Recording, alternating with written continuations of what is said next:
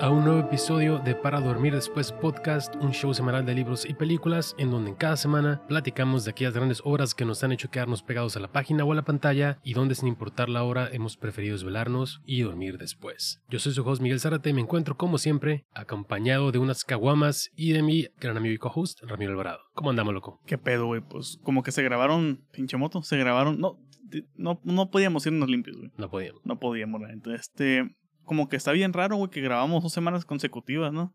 Así es. en presencial. sí, cabrón. Este, pues estamos de nuevo juntos, listos para pues hablar de un de un de aficionados a la pasión del fútbol.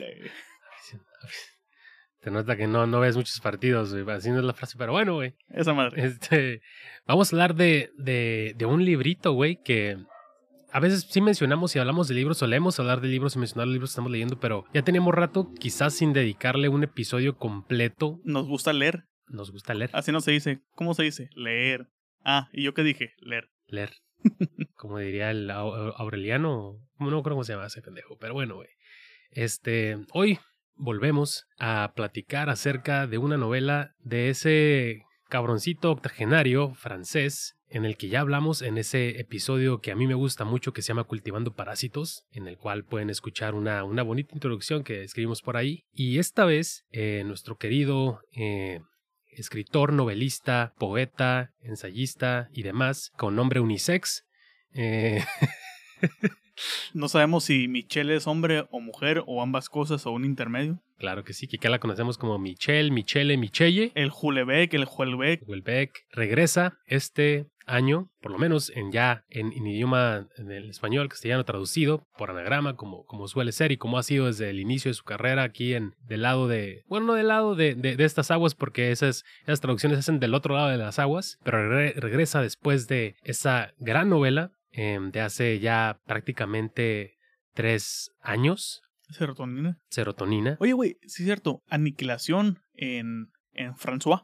Eh, ¿En qué año salió? El año pasado, si no, si no me recuerdo. Ah, o sea, se, tradujo rápido relativamente. O sea, sí podemos hablar de que es la nueva novela de Welbeck. Claro que sí. Es que Welbeck es un evento, cabrón. Y si no lo traduces rápido, yo creo que el discurso hasta cierto punto se sentiría un poquito desfasado, por lo menos, por decirlo de algún modo. Y regresa. Sé, güey, porque cuando comencé a leer, perdón por la interrupción ahí, como siempre, pero eh, no sé, no sé si tan desfasado porque, ¿cómo se llama el de el que tiene la Torre Eiffel en la portada?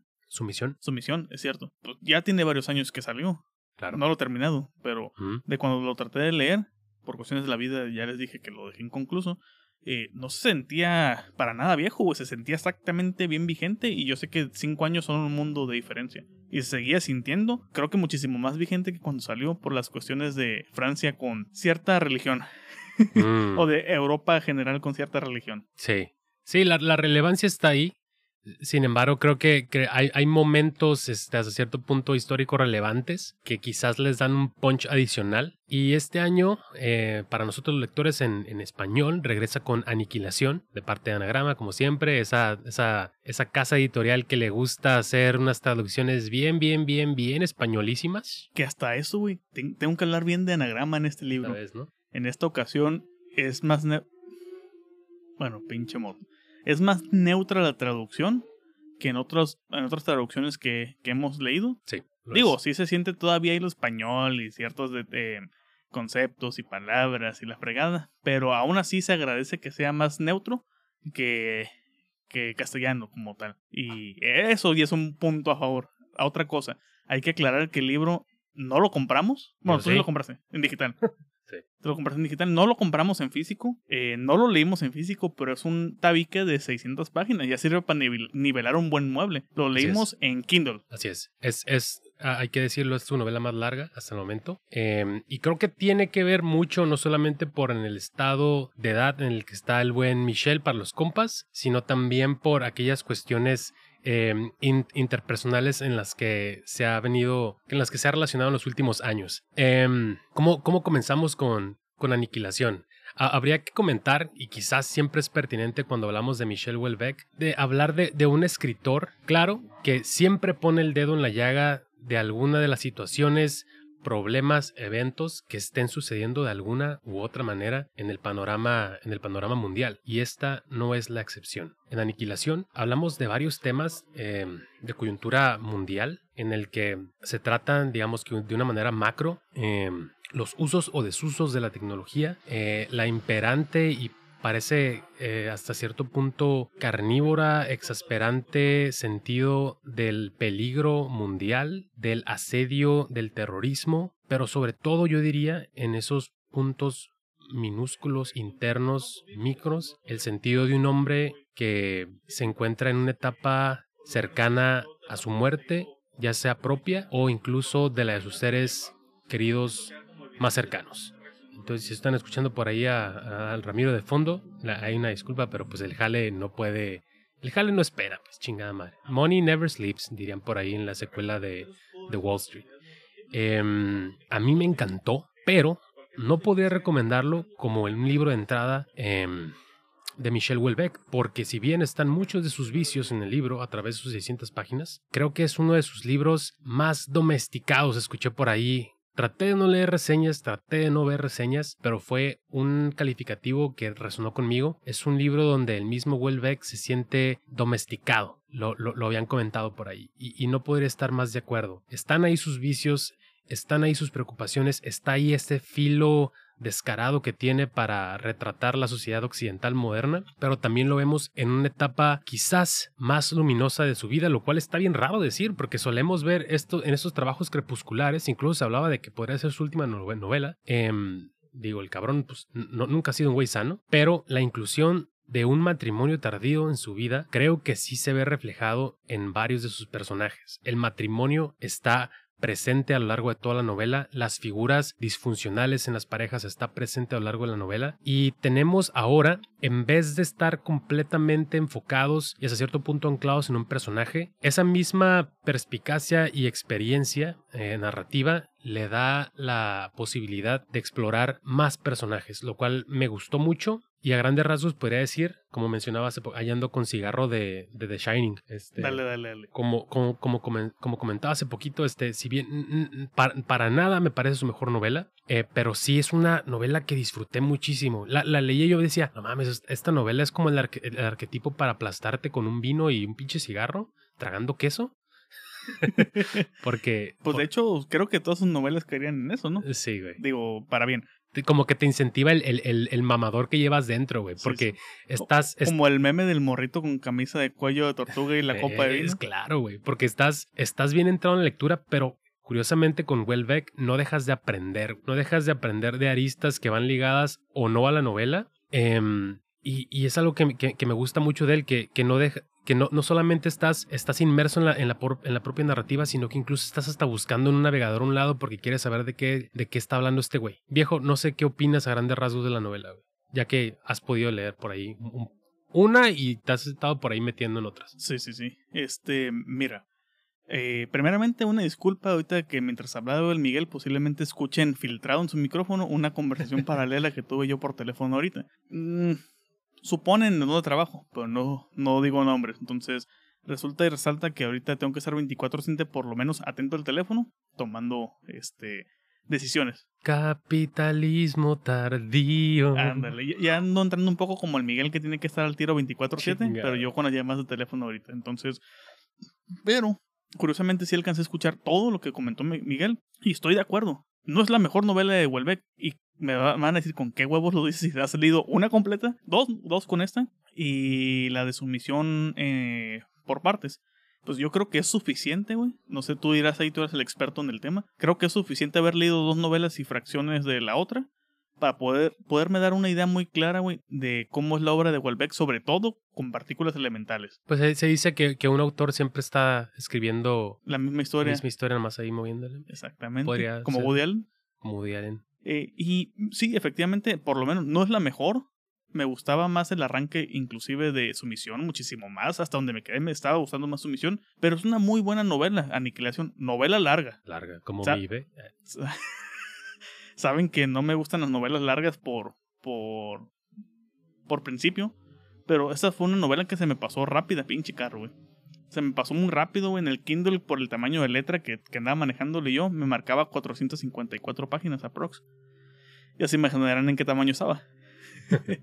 pero me gustó lupa este güey. me gustó mucho la novela, güey. Me gusta mucho cómo menciona la, la, la temática y que justamente quiero leer algo que apunté ahorita. Bueno, me robé fragmentos de críticas y de las hipnosis y todo el rollo. En donde, por ejemplo, mencionaban que la trama comienza en noviembre del 2026. No estamos tan lejos de eso realmente. Eh, a pocos meses de que inicien las elecciones presidenciales del 2027 en Francia. Eh, Francia se prepara para unas nuevas elecciones presidenciales que es muy probable que gane una estrella, una estrella de televisión. Eso me suena de algún lado, güey. Mm, Sí, ¿no? Como, como que se siente familiar, pero no estoy muy seguro de, de dónde habremos visto eso. No seremos expertos en eso, güey. No, creo Deja- que... o, o deja tú de, de televisión, futbolistas, exactores, excomediantes, pinches payasos, güey. No nos olvidemos de Faitelson, güey. Aquel, aquella hermosa mañana. Pero bueno. Pero sí, güey. Y, y me gusta porque justamente lo que menciona después este punto de las hipnosis. Decía, el hombre fuerte detrás de esta candidatura es el actual ministro de Economía y Finanzas, Bruno Yug, para quien trabaja como asesor Paul Rayson, el protagonista de la novela, un hombre taciturno y descreído. Creo que aquí tenemos un poco la dinámica de entre Bruno y Michelle, de, De partículas de partículas, pero en contextos similares pero diferentes. En, Claro. la, en la de partículas eran científicos uno y el otro era maestro. Así es. Acá uno es el ministro de Economía y el otro es su secretario.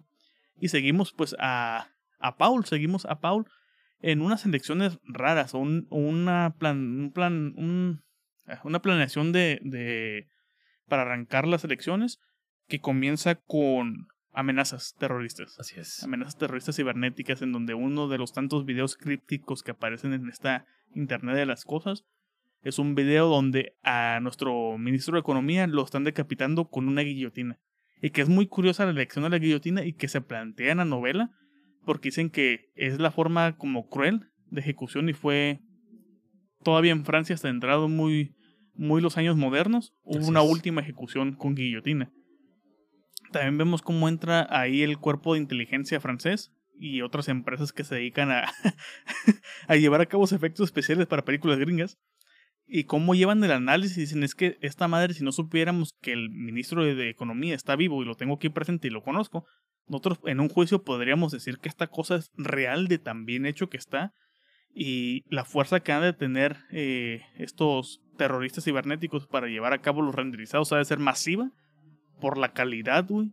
Porque mencionan un fragmento donde en, en un video de unos pastos ahí, este, chingones, güey, que se mueven muy a la Kurosawa, en la madre, cómo le hacen zoom y le hacen zoom y le hacen zoom y le vuelven a hacer zoom al zoom, pendejo le pegué, eh, al micrófono y siguen viendo con lujo de detalle en los pastos, cada filamento del, del, del pasto. Y Sí, no son como las texturas de los juegos de Pokémon. ándale, güey. y hablando de Pokémon que traes una camisa del Pikachu. Eh, claro. Este, y me gusta mucho ese arranque, güey, porque empieza muy político. Y toda la novela se mantiene política, como todo lo Wel- Welbeck, por lo que he estado viendo. Pero me gusta cómo se desvía en un cierto momento hacia Paul completamente. Y lo vemos en las sombras. Es una persona que si. Si. Si. Brendan. Bruno. Si Bruno se manejaba relativamente en las, sombras, en las sombras de las elecciones hasta llegar a cierto punto, Paul se maneja en las sombras perpetuas Claro. en la oscuridad total. Nadie sabe de él, salvo los que tienen que saber de él.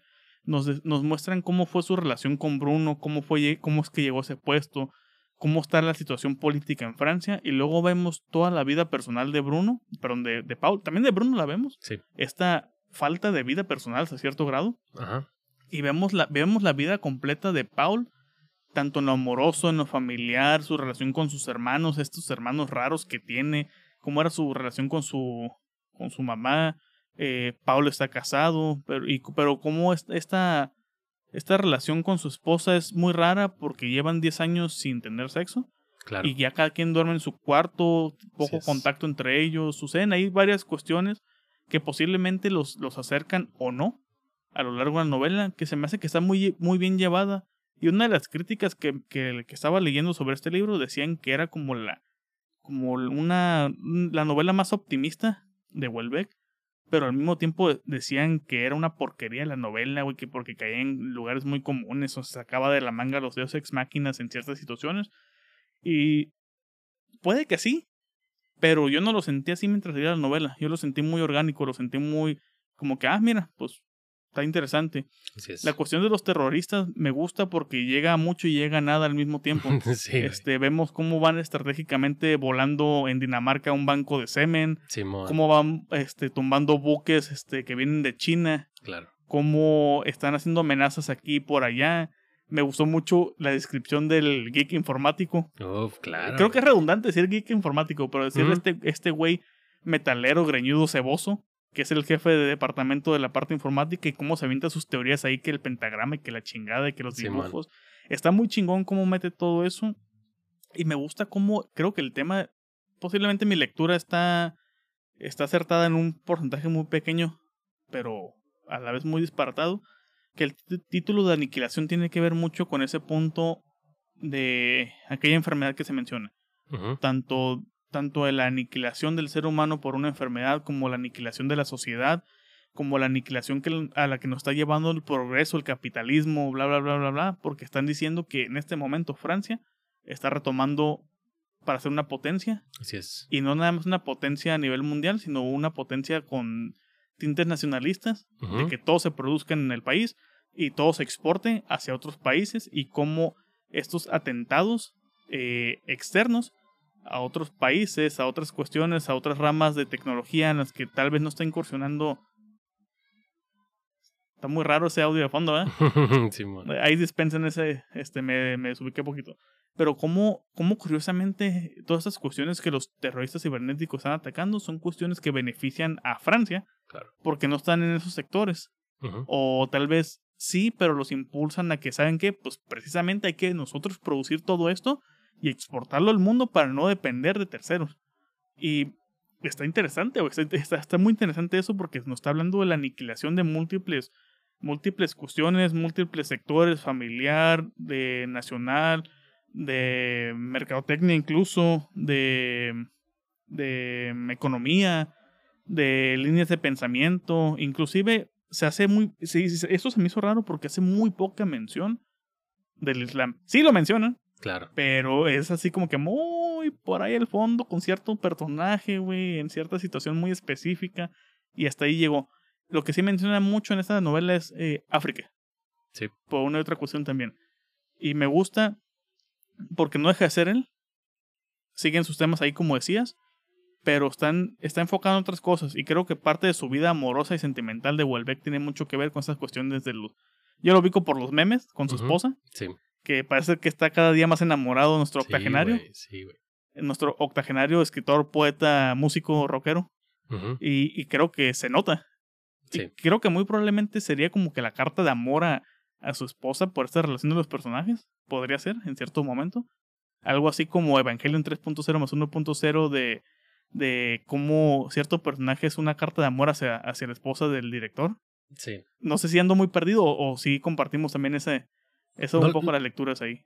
Sí, güey, no lo había pensado, pero sí tiene sentido el, el hecho de que también Hideaki a, a, partir de que, se enamora y, que conoce a esta otra persona que parece complementarlo en esta idea romántica de, la búsqueda perpetua de, la otra persona, sí este, se ve reflejado en los trabajos de, estos artistas. En, el caso, como mencionas, de, de Welbeck y, de dónde podría venir el título de Aniquilación, completamente de acuerdo. Es, casi casi el, borrón de, de, aquello que construyó el, el, pensamiento y, el hombre, la figura del hombre en el occidente. Eh, como mencionas, em, es, es, es, no, no, no quiere decir que es tangible, pero es, es, es, es, se puede apreciar el hecho de cómo la, la, la o sea, Occidente, todo este, este grupo de países que tiraban a la libertad, conceptos de globalización, de, pleno mercado, de, un grupo de países transnacionales trabajando para hacer el bien común mayor, cada vez se ve cada día más llevado hacia el nacionalismo, como mencionas, hacia el proteccionismo, hacia el ver por la nación, hacia el hecho de que si yo estoy bien, pues todo lo demás es,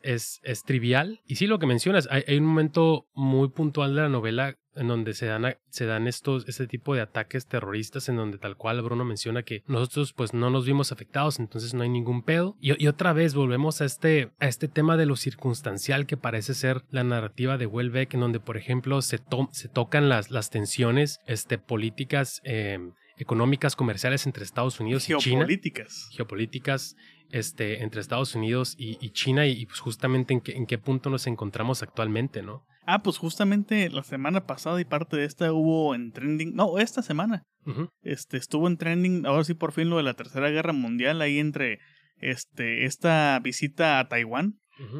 que, que justamente al día siguiente, curiosamente, sin saber por qué, pero a China le dio por hacer pruebas de misiles balísticos cerca de los mares de Taiwán. Claro, claro que sí. O sea, todo se siente como si, como si estuvieras leyendo un tríptico de lo que está pasando actualmente o lo que lees en las noticias.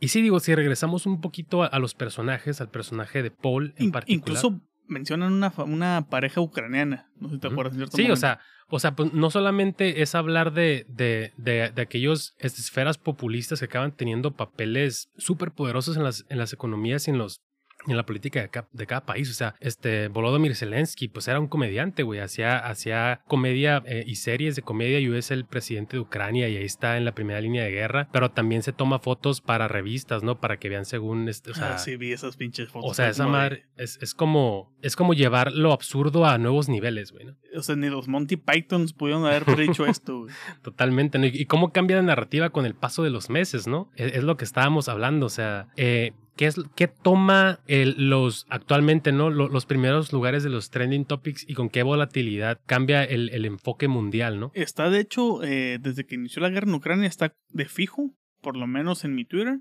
Ucrania. Los avances de la guerra de Ucrania. Y por ahí me salió también la semana, justamente creo que ayer, lo de Israel los ataques de la franja de Gaza hacia, hacia Israel y cómo está en activo la, la, el domo de hierro. Que eso, bueno, en cuestiones bélicas, no sé mucho de cuestiones bélicas, pero se me hace muy chingón el sistema de defensa que tiene Israel con el domo de hierro. Como apenas lanzan un misil y ya tiene esos güeyes preparados como 40, 50 misiles para interceptar todo. Y aún así, cuando se consideraba que era un sistema eh, infalible, cómo se han reportado víctimas. cómo se les pudieron filtrar por ahí uno que otro que lamentablemente tuvo víctimas, eh, hubo bajas eh, civiles, porque fueron civiles a fin de cuentas, dirías militares, pues dirías fueran bajas militares, no deje de ser algo malo, pero son gente que está directamente en el brazo bélico. Pero ya cuando entran civiles como afectados, es como que cala un poco más, porque es gente que estaba ajena, que nada más la circunstancia y el lugar fue lo que los jodió. Pero los videos, ¿viste el video? Sí, Se ve bien chingón, güey. O sea, fue algo trágico, pues había un chingón todo el sistema de, de misiles tronando en el cielo. Si, no, si no pensaras, o si no supieras que son este misiles, dices, son los pinches gringos con su 4 de julio. Simón, sí. A menos que sean Rusia, los rusos ellos aventan misiles ellos mismos, no se les regresan. La potencia tan pendeja que es Rusia, ¿no? Sí, güey. Creo que en este caso eh, necesitamos un Pokémon de hielo, güey, para atacar otro Pokémon de hielo, güey, en invierno. Sí, porque parece ser que no. no dan una. Que no dan una. Eh, quisiera tocar un poquito el, el tema de los personajes. Ya, ya, mencionamos a Paul, que es sin duda el personaje principal de la historia y es en donde se ven eh, concentrados los, los, temas principales de, de Welbeck que hemos visto en, en sus películas. En sus películas. Bueno, ha salido en películas de actor, la verdad. Digamos que en algún momento sus libros van a pasar a películas. Esperemos que de buena mano. Ya, hay una adaptación bastante malona de, de, de su debut. Pero. ¿Es este campo, ampliación de campo de batalla? O, ampliación de, ¿cómo se llama? Hay una que se llama ampliación de campo de batalla, pero no recuerdo si es de esa. El, el punto aquí es que Paul, pues sí, es, es, ese, es ese, ese personaje en donde se concentran todas estas filias y, pedos que tiene Welbeck dentro. Y como, como comentábamos, ¿no? Quizás hace unos años el personaje hubiera tenido ciertos rasgos distintos que aún están ahí. Es un personaje también con muchos prejuicios, este que también busca pedirse perdón él mismo por cosas que siente. Y también tenemos a sus hermanos que son Cecil y Aurelien, que también son... Tema muy cabrón ahí, güey. Sí, güey. Sí, muy cabrón. Que también este, vienen a, a, jugar un, un, cierto papel interesante, sobre todo diría yo, ah, en el segundo capítulo, que es cuando hay ahí un, un, un evento en la vida de todos, que es que, que su padre pues tiene un... un ¿cómo, ¿Cómo lo dirías? Un evento cardiovascular. Un evento. Tú que eres de, que de primera mano has estado para ir Ya, ya el accidente de la chingada. El, eh, el famoso derrame, güey.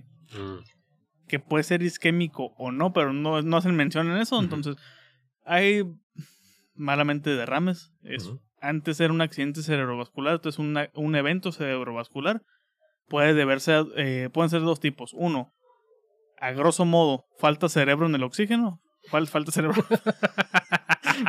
falta sangre en el oxígeno. Sí, bueno. O hay un pedo con sangre en el, en el, en el cerebro, pues, como tal. Y creo que la volví a caer porque falta sangre en el oxígeno. ¿Falta sangre en el cerebro? O, o digamos que hay un pedo ahí con la sangre en el cerebro. Ok, ok, ajá. Entonces, eso, digamos que junta o hace que los hermanos vuelvan a, a reencontrarse. Y aquí tenemos un, un, desfile de, de, de- de pedos emocionales y de traumas y de, y de, y de formas de ser que, que hacen que el libro, es, la neta, para mí sea muy entretenido. Incluso me recordó, quizás ya nomás por uno, por, por, porque estaba medio fumado, pero me, me recordó incluso a los hermanos Karamazov hasta cierto punto, a, a Iván, a Dimitri y a, Te diría que sí, pero no lo he y, y a Alexei o a Alyosha, en donde pues tenemos esta figura de- del hermano mayor, este, el hermano que debería ser tal cosa, eh, el hermano que, que pues hasta cierto punto para, la- para las figuras paternas quedó a deber, ¿no? Es esta, tiene hasta cierto punto un velo por encima. Tenemos a, a- a la preferida, ¿no? A Cecil, que, que cada que puede Paul dice, no, pues es que pues es la consentida. Y, y ese otro hermano, Dirían por ahí que siempre el hijo tonto es el consentido de la familia. güey. Y, y, y es otro hermano eh, que es Aurelien, que también es una, es una figura pues bastante conflictuada, porque también es, es, es bastante más chico que los otros, creció de una manera diferente, digamos que no tuvo esa, esa oportunidad de relacionarse, y también vemos cómo esas formas de ser de cada uno los emparentaron con sus eventuales parejas, que vienen también a ser figuras imper- imperiosas en sus vidas. en el caso de Aurelien está muy... De, mejor rómpeme el hocico, güey, en vez de hacerme eso, güey. Claro. Si se pasan de... Se fue duro y directo ahí este Welbeck, güey. Sí, güey. Ahí aplicaron... ¡Negro! ¡Mi hijo es negro!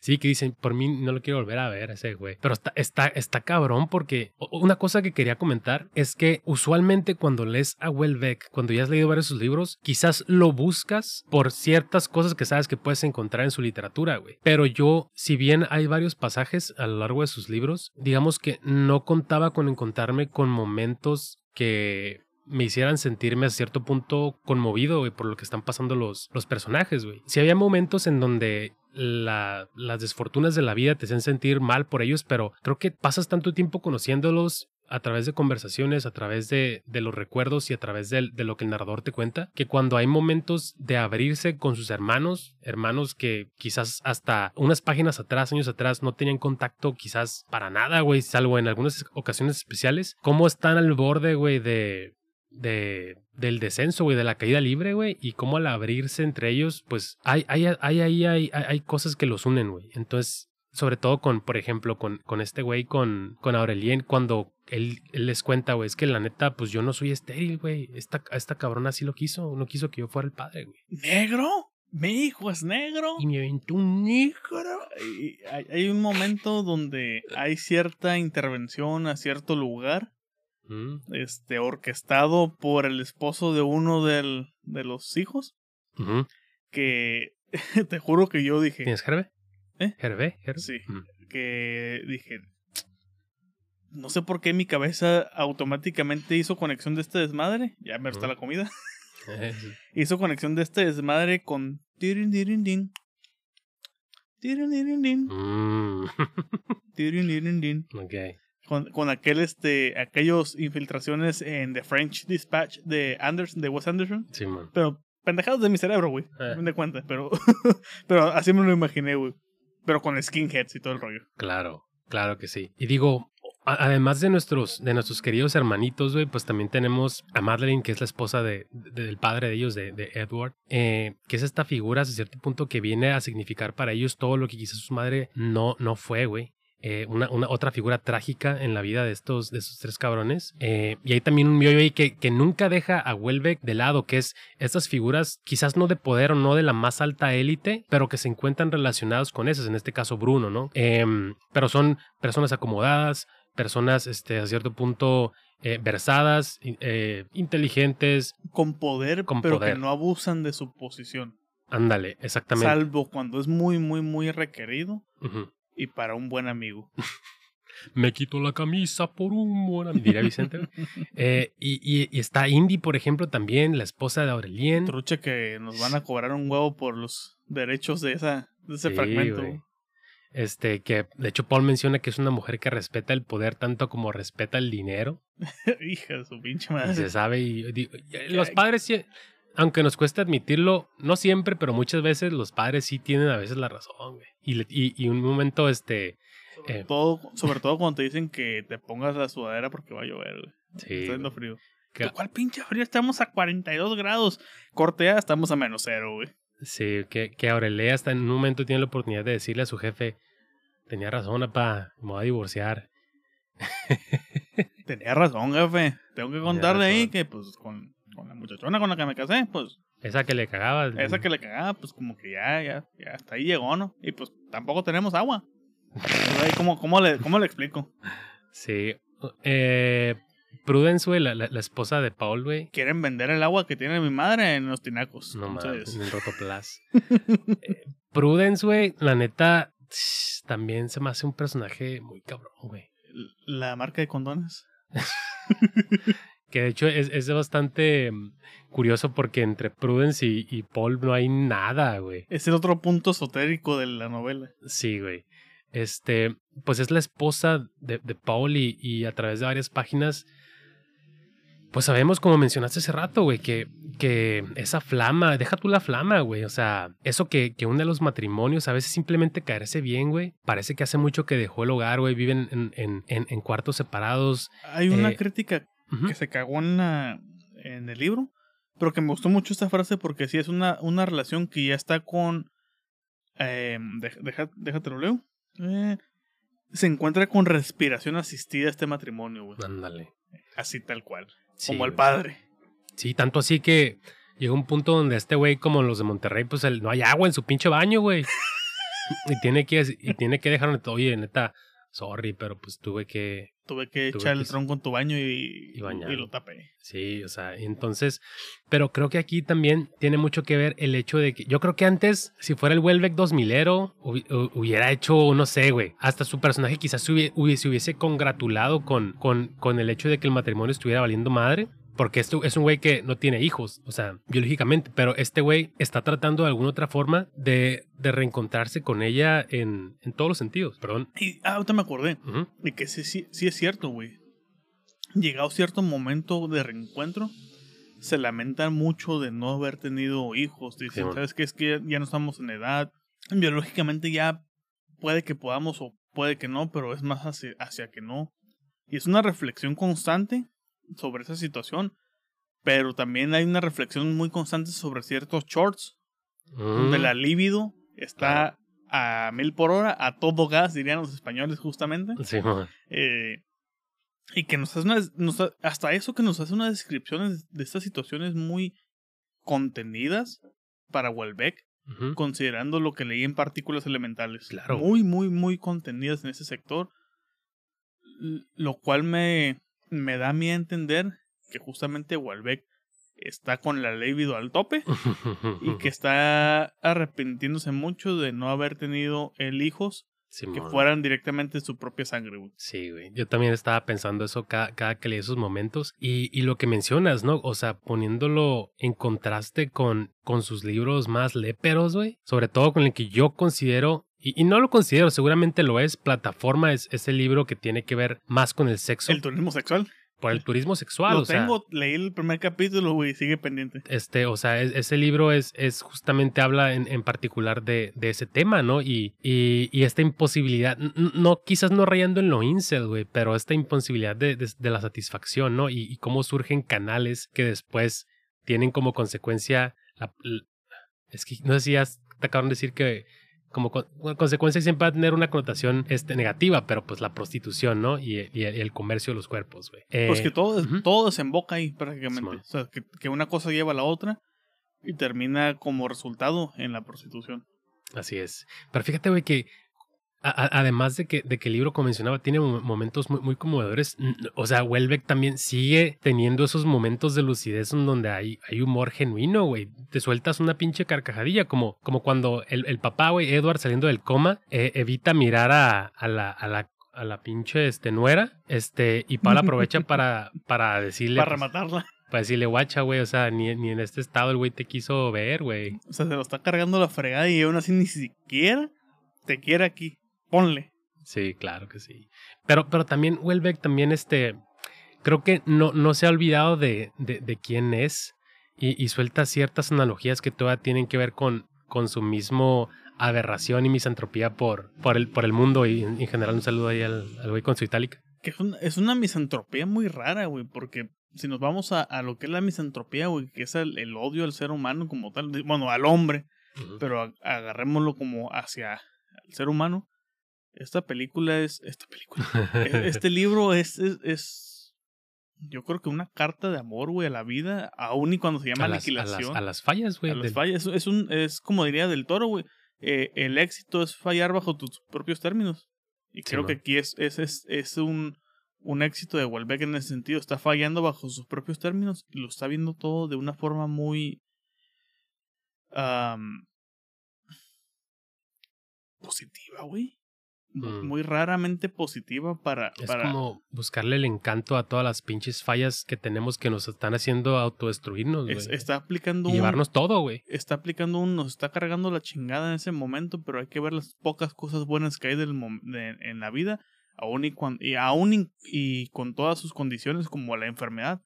De cómo dice, pues me está cargando la chingada, pero hay que ver el lado positivo de, de esta situación. Cosa que se me hace raro con base a partículas. Donde el final de partículas, si bien era esperanzador relativamente en su pesimismo, aquí también se toca ese mismo tema, pero de forma más global y sin tanta ficción. Entonces me hace muy curioso. Y aparte, adicional a esto, que bien documentado está el hijo de la chingada en las cuestiones médicas con esa situación y que al final del libro agradece a una serie de doctores de varias ramas con las cuales fue y consultó, lo cual también se agradece, porque hay muchos escritores que quieren hablar de un tema que no conocen, que, no, que, no, que no conocen y, y que se inventan cada pendejada, güey. y digo, no está mal inventarse pendejadas, pero invéntate pendejadas con cierto grado de realidad o, o que tengan lógica en tu narrativa. En el caso de Huelbeck agarró y dijo, ¿sabes qué? Nada, vámonos bien documentados y, y, este libro refleja que tiene expertise en chingo de cosas. Ya sea porque los tuvo que investigar porque la narrativa se lo requería, o porque ya eran temas que a él le gustaban, o lo que tú quieras, pero el güey llegó a cierto grado de profundidad en los temas que toca, y no nada más por el libro, sino por el libro y para él. Sí, güey. Se nota que es un güey que neta no puede parar de, de aprender, güey, o de, de absorber cosas, güey. O sea, es este, es este, viejito que está a las 3 de la mañana chingándose cuatro cajetillas de cigarros, este, tres botellas de vino botadas a un lado, en calzones, comiendo queso en barra del, del queso eh. americano. De March, creo que estoy ciego. Y con 74 taps de Google Chrome. Ándale, ándale. Caliente esa madre, güey. Sí, hirviendo, pero ahí sigue el terco. De una más, una más, nada más. La que sigue y ya. Sí, cabrón. Este, mm, otra cosa que quería comentar es que, como lo, es como lo, lo, que mencionas sobre las partículas elementales, que se daba ciertas libertades para incluso apostar por momentos que rayarían en la ciencia ficción o, en un futuro, este... Tengo, tengo el, presentimiento, güey, de que de, de, de Danny Boyle agarró algo de ahí para mm. cierta película. Ok. Nomás tengo de ahí por ahí. Sí, en, en, lo, lo que quería comentar es que en este caso, si bien no es un libro redondo en el sentido de que hay muchas ideas que no, no terminan, güey. Y hay muchas ideas en donde parece que son más premisa que, que desarrollo y culminación. Y, creo que tira un poco lo que habíamos comentado en, episodios anteriores que era como que, uy, güey, esta madre se va a hacer que es un pedo así, güey. Y Y tal. pura madre. Pura madre, pero sirve hasta cierto punto como gasolina para llegar a otros momentos que sirven como checkpoints donde dices, ok, ya no es eso, pero la, la historia me tiene ya bien, bien anestesiado para seguirla, güey. No es lo que esperaba, pero estoy satisfecho. Simón. Y, pero sí hay momentos en donde los personajes se permiten eh, todavía incluso cuestionarse muchas cosas dentro de ellos, güey. Tenemos varias secuencias, ya no hay, güey. Ya no hay, estamos buscando cigarros, pero pues valió madre. Valió madre, chingado. Este, ah, tenemos varias secuencias bastante... Deja, deja voy por los mismos y continúa tu Ah, claro que sí, señor. Claro, hágala, porque yo también quería otro. Hablando de cigarros, no fumen, pero pues si fuman, pues salud. Este, hay, hay varias secuencias a lo largo del libro que incluso yo creo que si Ramiro escucha va a querer regresar para, para platicarlas también, que son los sueños que tiene Paul, los cuales son los momentos quizás en donde Welbeck se toma ciertas libertades para jugar con las posibilidades de sus mismos personajes, lo cual a mí se me hace muy interesante, ya que el libro está totalmente anclado en las dinámicas no solo familiares, sino aquellas que aquejan a nuestros personajes. Hay que recordar que los personajes de Welbeck son cabrones que tienen un chingo de fallas, que las reconocen, incluso que se sienten apenados, sobre todo en estos últimos libros, ya sea, Serotonina de Sumisión y hoy, en- eh, y hoy día en, en Aniquilación, que dicen, por ejemplo, incluso Paul lo dice en, en algunos de sus, de sus monólogos internos, que es de, no soy racista, que es lo que diría cualquier persona en Twitter, no antes de decir un tweet racista. No soy racista, pero hay ciertas convenciones dogmáticas, morales, de crianza, etcétera, que no me permiten hasta cierto punto empatizar con otras razas, whatever that means, ¿no? Y, y, en, y en particular con, negros, ¿no? Que es quizás una, una de, las, de, las comunidades este, que más permean en, en, en Francia, sobre pues, por la época de las colonias y la esclavitud. Pero aparte de los sueños, que incluso las pocas reviews que, que leí, porque como comenté, no, no quise como tal este, infatuarme de otras opiniones, eh, hablan de que estos sueños no tienen quizás una consecuencia en, en los en, los andares y, y, desventuras de los personajes, pero pues si, lo vemos de un modo, ¿cuándo es que los sueños tienen realmente un peso ¿no? en, nuestras vidas? Digo, por lo menos yo no veo los sueños como, como un factor determinante de cosas que vayan a pasar o que tenga que hacer. Todo lo contrario, yo los sueños los veo como sueños, ¿no? Los sueños son sueños y, y, y esos son, ¿no? O sea, no, digo, hay gente que sí siente a los sueños como, como, como augurios y, cosas por el estilo, pero en este caso pues son nada más, te habla acerca del psique, lo que está viviendo Paul en esos momentos. Y además de los sueños, eh, tenemos esos personajes que no dejan incluso en esas etapas de su vida, que es paradójico, porque quizás los momentos de nuestras vidas en donde tenemos más presentes la figura de una deidad, de un dios, es cuando somos muy niños, porque pues se nos está educando y, y, y entra en nuestras vidas de, de, de, manera categórica la figura de un dios y, y de ángeles y, de religión, eh, y, se nos infunda con un miedo católico ancestral de castigo, de, de, purgatorio y de infierno, a menos de que no, a menos de que se hagan este, los mandamientos y, lo que la, la, iglesia, tu iglesia, cualquiera que sea dicta, y en un y una época ya eh, crepuscular de, de, la vida de uno, ¿no? Cuando uno ya envejece, cuando se acerca la inminente, la inminente muerte, ¿no? De, de, del ser, de, este, el abandono de este plano, ¿no? Son quizás los dos momentos donde las creencias se, encuentran más, más este, presentes en nuestras vidas. Eh, como los personajes de Welbeck no dejan de ver a, las figuras, a la deidad, al dios, ya sea el dios abramánico, ya sean los dioses este, eh, que, que, que que, presentan la historia, que son como esa especie de dualidad eh, con dos tipos de, géneros, cómo parecen ser estas figuras sí, sí, omnipotentes, sí omnipresentes, pero que son más que, más que unas figuras que toman partida en tu vida, son dioses que están ahí pareciendo la, las, los, este, lo, lo, los personajes que están sentados en primera fila de tu vida, pero que no, no intervienen en nada, no ayudan y parece que incluso se están burlando de tu propia suerte, ¿no? Eh, son dos cosas de las que vuelve que quizás se permite un poquito más abrir un poco el panorama de la realidad, que son los sueños de Paul eh, y son la figura de un dios que quizás sí todo lo ve y todo lo siente y todo lo ve, pero no, no es como ese, es, es, ese, ese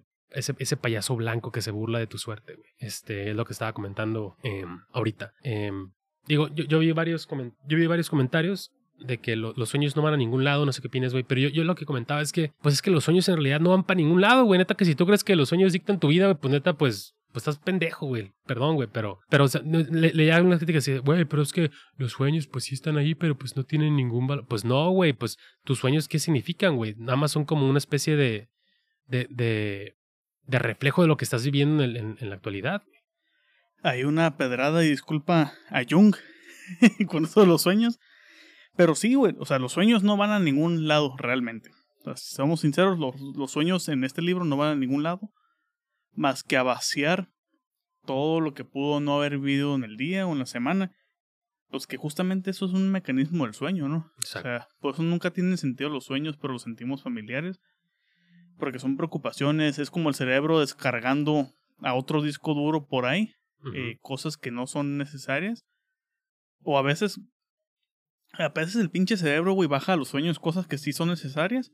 Y cuando requieres esa, esa información del día al día, pues ni la encuentras, güey. Pero te acuerdas de otras pendejadas, güey, que deberían, deberían haber aterrizado en el sueño y que se quedaron en el cerebro en la forma directa, presente, güey, con, con- presente con, con acceso directo.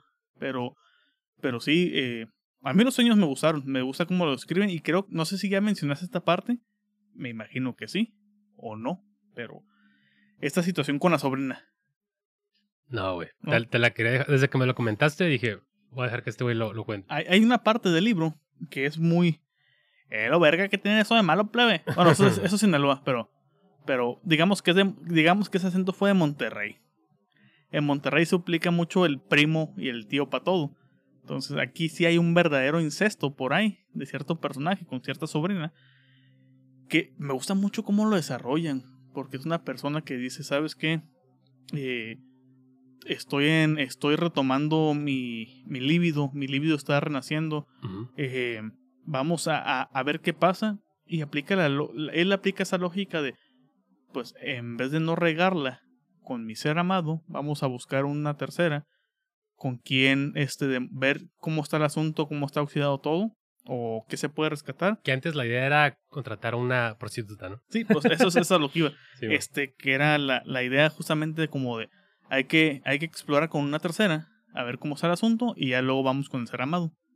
Y justamente hace esto el personaje, eh, llega a casa de la chingada, en, una, en un tramo residencial, no residencial, pero una zona de alto perfil, no muy muy alto, pero de alto perfil económico, y se presenta con, con una joven prostituta, o una sexo servidora, o una dama de compañía, como le quieran decir, pero de estas, eh, es un score de lujo, en pocas palabras.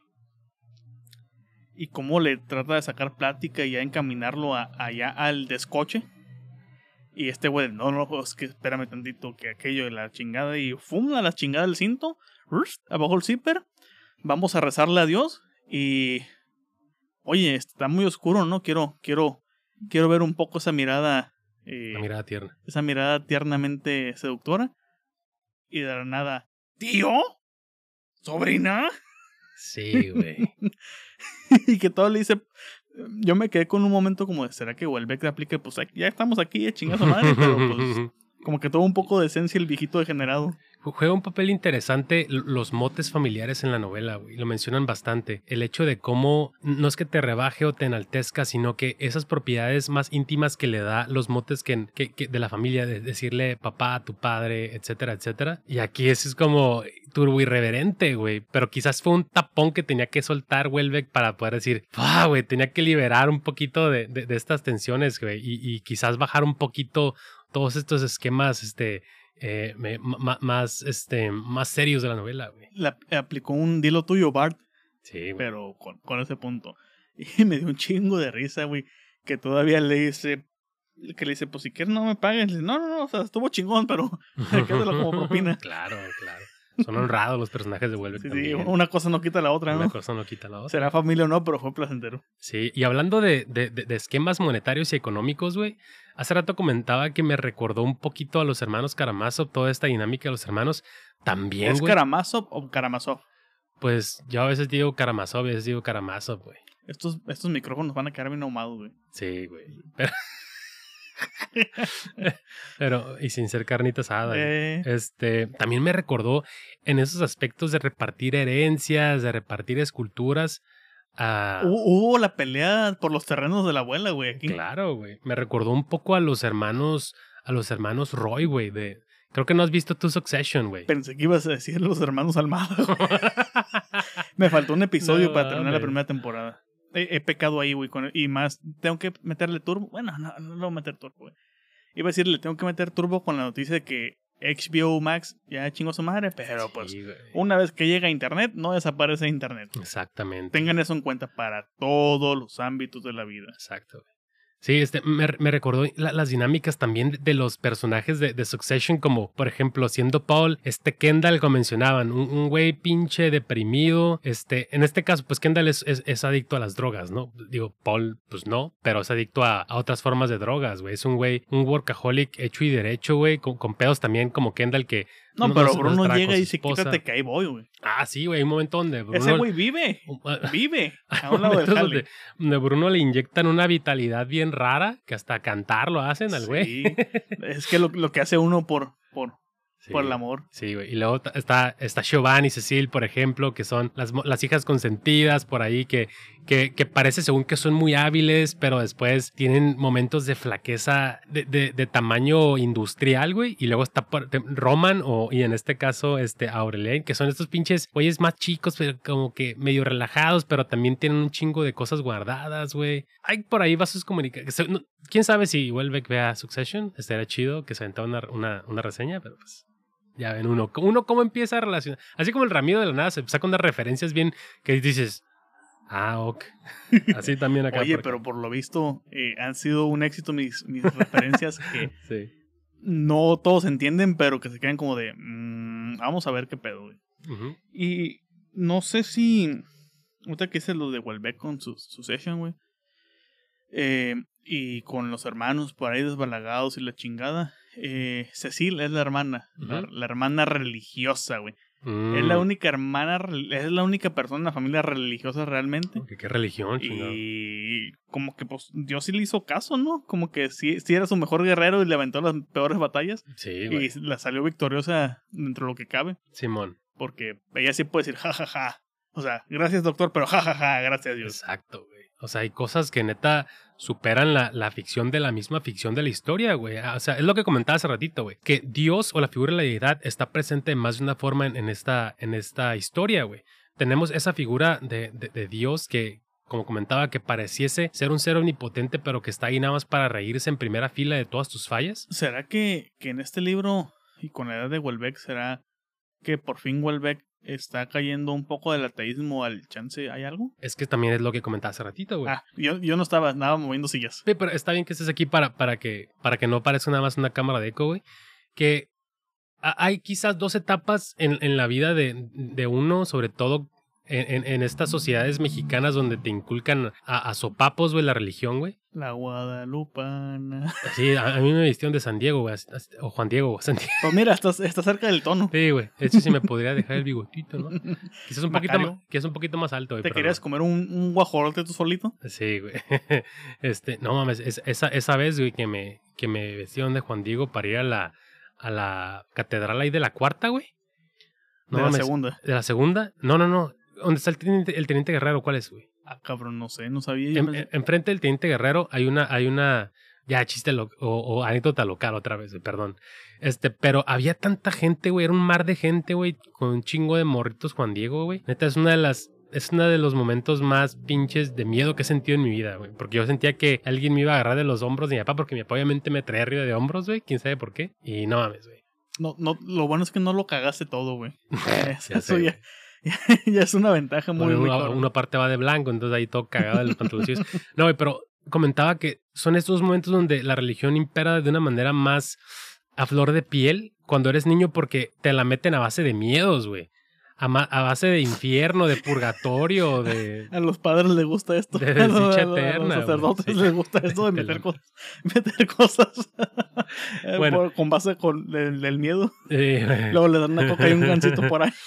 Eso, y, y, o sea, quizás en la, en, la, en la etapa plena de adultez, quizás puede tomar un, un segundo puesto por trabajo, por familia, pero en la tercera edad, güey, cuando ya está cerca quizás de morir, se no, también se da mucho que la gente empieza a creer, vuelva a creer, pues porque va a morir, güey, y dice, pues, Como diría Franco Escamilla, güey, entre los 80 y la muerte.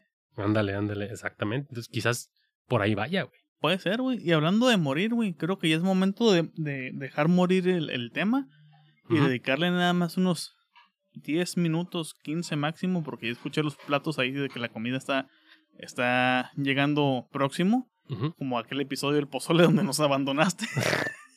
de, de, hablar de qué fue lo que hemos leído o hemos este, visto, porque hace bastante que no grabábamos y hemos visto bastante cosas y hemos leído bastante cosas de, este desde entonces. No sé si quieres empezar tú con lo que has leído y visto.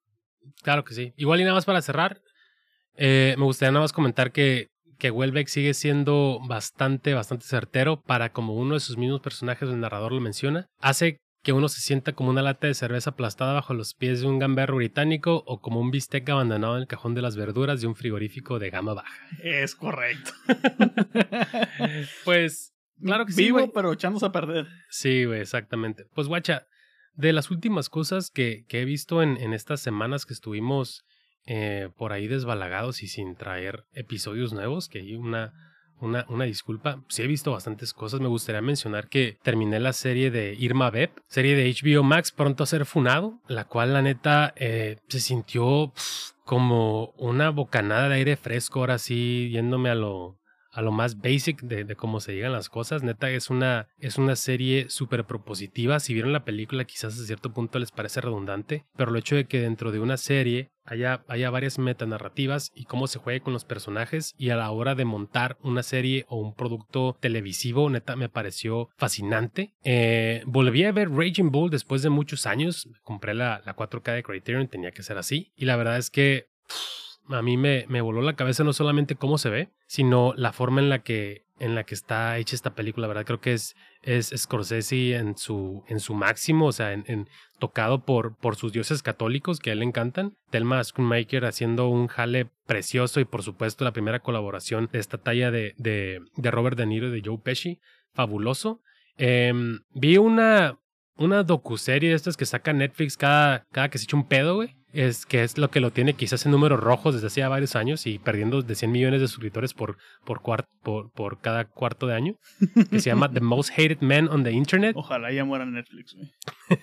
que The Most Hated Man on the Internet, pues en los últimos días, pues fue más bien el nuevo CEO de HBO Max, ¿no? Todos odiamos a ese pendejo. Sí, Oye, pero ¿qué no acaban de sacar algo del estafador de Tinder, güey? Que, bueno, y que ese de pinche docuserie pedorra, güey, terminó beneficiando al pendejo este.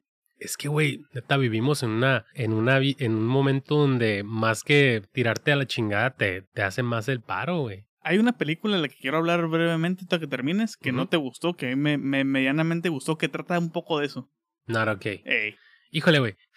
Es que, es que es difícil para mí, o más bien es imposible para mí empatizar con la, con, con gente sediente de atención. Incluso, güey, ese simple hecho a mí ya me hace obviar un chingo de cualidades que pueda tener. La, verdad es que la película está bien hecha, güey. La verdad es que la película a cierto punto tiene, e, está construida de una manera en la que sí es, sí es como se dice, es, eficaz. O sea, sí, sí cumple su cometido, pero yo no puedo. O sea, este pedo es, es completamente personal, güey. Yo, neta, yo esperaba que, que, la pinche lincharan, güey, a esta cabrona, güey. Eso fue justamente lo que me gustó, que no tiene redención. Es como que jajaja, por pendeja, eso te pasó. Más que por el lado cruel, güey, fue, lo, fue por, el que le puse sus tres estrellitas, güey, como de, jajaja, por puñetas, por puñetas te pasa eso. Ya para terminar, igual nada más este, para, para terminar con cosas que he estado leyendo, eh, pues obviamente Aniquilación, este, la, en estas dos semanas me, me, lo aventé como expreso de, de Gales, eh, pero empecé a leer hace unos días. ¿El, de medianoche? El, buena película Midnight Express de Alan Parker, genial. Este empecé a leer Encrucijadas o Crossroads de Jonathan Franzen, uno de mis escritores favoritos de los Estados Unidos. Es una película. Es una película, güey. Ya, van como tres veces que en vez de decir libro decimos película. Es que como no, hemos hablado de películas más que de libros. Simón, güey. Es, es, un libro eh, muy interesante, muy en la vena de Jonathan Franzen, que es hablar de las dinámicas familiares. Me comentabas que sí era un poquito como, como este pedo de, de Nausgard. Ah. Pero sí te comentaba que Nausgard sí es. Sí que se aventó otros cuatro libros, ¿no? Sí, Nausgard sí es ok, voy a hablar de, de, mi vida, pero la voy a ficcionalizar un poco, le voy a echar un poquito más de punch. Pero aquí sí es, sí es completamente ficción, es, es hablar de las familias de los suburbios de, de medianos del, del, siglo XX. Y tiene ciertos, toca muchos de los dogmas de las, de las familias estadounidenses y también de factores disruptores, como hemos visto quizás en, en películas de mass shootings y de eventos donde los hijos de hacen los cuales ya hablamos también. cosas atrás. Ajá, claro que sí, váyanse tras otros episodios para ver esos, es nuestros, comentarios. Pero me gusta mucho. Es un libro largo. e- Es, es más largo que. Hay que definir largo, güey. Este. Quizás. Arriba de 700 páginas. Sí, es largo. Sí. Este. Pero lo estoy disfrutando mucho y digo. A mí me gusta mucho este, cómo escribe este señor de, de anteojos grandes. Entonces, pues viejo. Cuéntanos, ¿qué estaba viendo, qué estaba leyendo? Yo sí me fui largo y tendido, güey. A ver. Primeramente vi. eh, aparte de que vi Elvis, que creo que ya hablamos, ya hablé de esa película. Después de Elvis, vi Mississippi Burning. Uf. Peliculón, güey, pero macizo, tienen que verlo, güey. Eh, renté la película y luego la bajé pirata. Con William Dafoe, ¿no? ¿Sale? Simón. Ujú. Fue un movimiento pendejo. También de Alan Parker, ¿no, güey? Sí, Simón. creo que sí. Luego vi Border, Esta Mm, película de Los ogros, esos madres. dane- Trolls. danesa con trolls, güey, que tiene una de las escenas de sexo más rara, incómoda, pero normales, a fin de cuentas. Ah, Eh, muy interesante sobre estos trolls. Un troll, un- una troll, que podría ser el troll, pero no lo sabemos de momento, o, o tal, o tal vez lo sabemos, que la utilizan o lo utilizan para como filtro de entrada por barco, porque tiene la casualidad de tiene la, la condición de que puede oler el miedo, así como las impresoras huelen el miedo. Eh, y lo utilizan en el filtro. no mames. Luego vi Great Freedom, esa película que fue por parte de Movie que, que habla sobre cómo en la Alemania post Segunda Guerra Mundial siguen encarcelando a las personas homosexuales por el delito que lo denominan 175 creo o, o la ley 175 una madre así este y que está muy bien la película digo no no no me encantó pero está muy muy bien hecha yo creo que le faltó un poquito de ritmo Ujú. Está muy dilatada la película, jejeje. Está un poco dilatada la película, pero está, está buena. Está, está, está entretenida. Yo creo que a las demás personas que la vean le van a gustar más que a mí. ok, Acuerden, acuérdense de, la regla que puso Miguel. Simón. Agréguenle media estrella más de lo que yo le pongo. Luego tenemos Not Okay. Ah, Yo le puse también sus tres estrellitas a la película. ¿Por qué? Por el factor de, jajaja, por pendeja te pasó eso. Luego también vi Dead by Hanging. Ok. esta película del gran japonés, deja busco el nombre porque no me acuerdo, de Nagasi Oshima, que fue el que dirigió In the Rail of the Sims, Ah, aquella sí. gran película erótica, güey. Eh, también está muy buena, es una comedia muy negra, yo creo que sería el buñuelo japonés con esta película, en el sentido del, del humor, eh, de cómo a un condenado a muerte lo cuelgan, pero no se muere.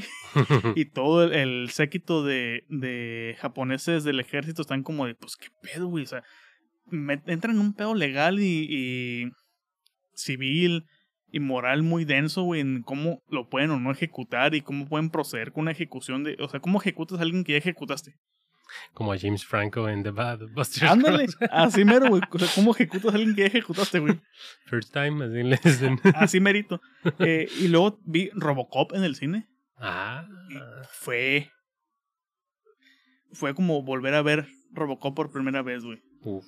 eh, fue, fue épico. Fue, fue, fueron otros niveles de que falta nos hace este tipo de acción, güey.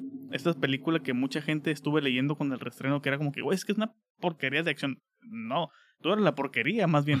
Porque, o sea, ¿cómo, cómo me mugroseas una película de acción que sí era con tintes comerciales, pero que no deja de tener el sello del autor de Paul Verhoeven?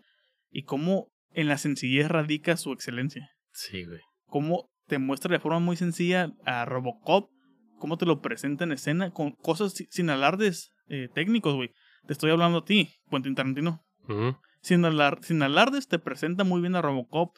Es una, una historia que es rápida, pero que se desarrolla lento. Se toma mucho su tiempo, muchísimo su tiempo, pero nunca se siente lenta. Se siente excelente, se sigue sintiendo conservada, se sigue sintiendo bien hecha. Es cuando sabes que alguien sabía lo que estaba haciendo. Y que aún así logró entretener a las masas y Súper que, violenta. y que muchas veces la gente, no- las masas no entendieron el contexto de crítica social con muchas de las cosas que son muy, muy de comedia, pero que como que no entendieron, y como que como Starship Troopers, güey. Sí, Es una, es una patada en las bolas al ejército americano. Y, la- es- y los gringos la ven como la película bélica por antonomasia, güey. Luego después vi la de eh, Good Luck to You, eh, Leo Grande, que es sobre una, una, es Emma Thompson, eh, Ah, ya retirada, bueno, es maestra de, de, de- da clases, todo el rollo, pero su vida sexual se ha visto afectada y contrata a los servicios de un sexo servidor. Y es como toda la parte filosófica, moral, de conflictos entre ella misma por la situación, de no haber vivido su sexualidad, o tal vez sí, como apenas hasta llegar a cierta edad, a la adultez, a la, madurez ya de casi la tercera edad, o la tercera edad, se está permitiendo apenas estos pequeños placeres de la vida, por unos medios que ella misma se siente conflictuada. Y para cerrar, pues Be Prey. Claro. Be Prey, que ya, que ya hablamos de, de esa película la semana pasada. Ahora, en cuestión de literatura, ¿qué he leído? Un chingo. Un chingo realmente. Después de que terminé el libro de El baile y el incendio de Daniel Saldaña París, un muy buen libro, yo creo que sí entra en mi top 3 de lo que va del año, eh, me aventé el, el libro de Aniquilación, justamente, que es el que estamos hablando en este episodio, y como que ya me fui bien enfilado y dije, pues a la chingada, voy a ver qué sigue. Y me aventé Macario. Mm. Macario de Bruno Traver, Traven.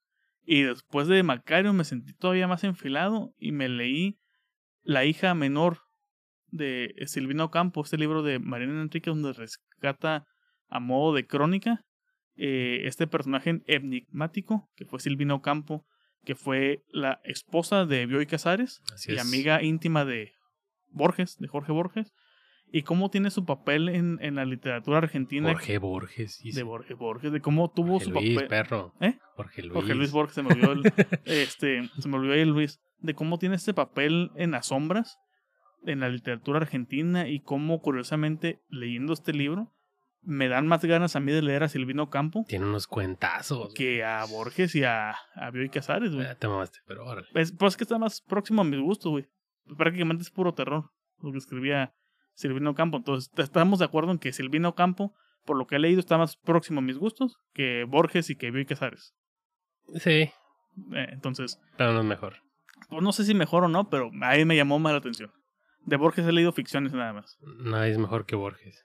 Y luego también comencé aquel libro que te costó un huevo y medio leer, Los sinsabores del verdadero policía. Ah, sí. Está el, el, el multiverso de, de Bolaño aplicado en línea paralela y precuela y secuela y revisitación de 2266, donde nos centramos en el personaje de Almalfitano. Así es. Que en el libro de, de Bolaño del 2166 tiene todo un capítulo dedicado a él, pero que en este libro nos narran al mismo tiempo todo lo previo a esta novela y una realidad paralela, pero muy parecida. Curioso que es uno de los, de los libros este, publicados de manera póstuma. Sí, y que me da risa que acá eh, Archimbolding es este sin la H. Benobon. Benobon Archiboldi, que también es otro tema muy interesante por ahí a tocar después. Muy interesante. Y, en dos días ya llevo el, según el Kindle, llevo el 60%. Creo que es un, me, lo estoy fusilando bastante rápido. Sí, no, para no hacer es un libro de 350 exacto, páginas. Exacto. Porque tiene libros mucho más cortos. Como Estrella Distante. Ujú. Como... Tengo la novela gráfica, pero no la he leído, como el, el de Amuleto también. También es- tienes una gringa, ¿no? O sea, en español, pero gringa, ¿no? Estrella Distante. Sí. La versión de Vintage en español de... Que no, no lo Ah, pues- logré conseguir en Alfaguara y pues mucho menos en Anagrama. Si puedes, Mercado Libre. Sí lo busqué, pero estaban bien pinches caros. Sí. Y eran las ediciones Aguilita, culeras de, de aguili- colores de anagrama. aguilita ya, aguilita azul, ya, no. ya es caro, ¿no? No, ese ya no, ya. ya. Estuve pensando en comprar el de, el de los sinsabores en anagrama, pero sí estaba un poco despe- des- disparatado los precios y dije, pues ya pagué un chingo por el Kindle, hay que utilizarlo, cosa que recientemente he estado utilizando mucho. Sí, a mí lo, lo que, lo, lo bueno es que yo sí compré muchos de sus libros en anagrama todavía. En, en crema y en colores. Ahí, ese sobre todo porque se publicó casi entrando los 2010, no recuerdo si 2011, por ahí. Pero sí, sí lo pude agarrar. Es uno de los, de los cremitas ahí que todavía sí pude agarrar de, de primer tiraje. Porque como dices, pues ya te los sacaban en naranjas y en amarillos y en azules. Pero todavía encuentras por ahí este, algunos a precio costeable. Hay varios por ahí, este, primeras ediciones de los detectives en varios miles de pesos. Pues a ver si cuando vaya siguiendo las rutas de, de Bolaño en octubre, Mm, eh, aquellos lugares tan míticos o no tan míticos, o de mala muerte o no, que nos describen cierto primer capítulo los, de los detectives, a ver si por ahí encuentro, compro. Bucareli, Bucareli. o le hago homenaje a Bolaño robándome un libro Eh, claro. de sus primeras ediciones en anagrama.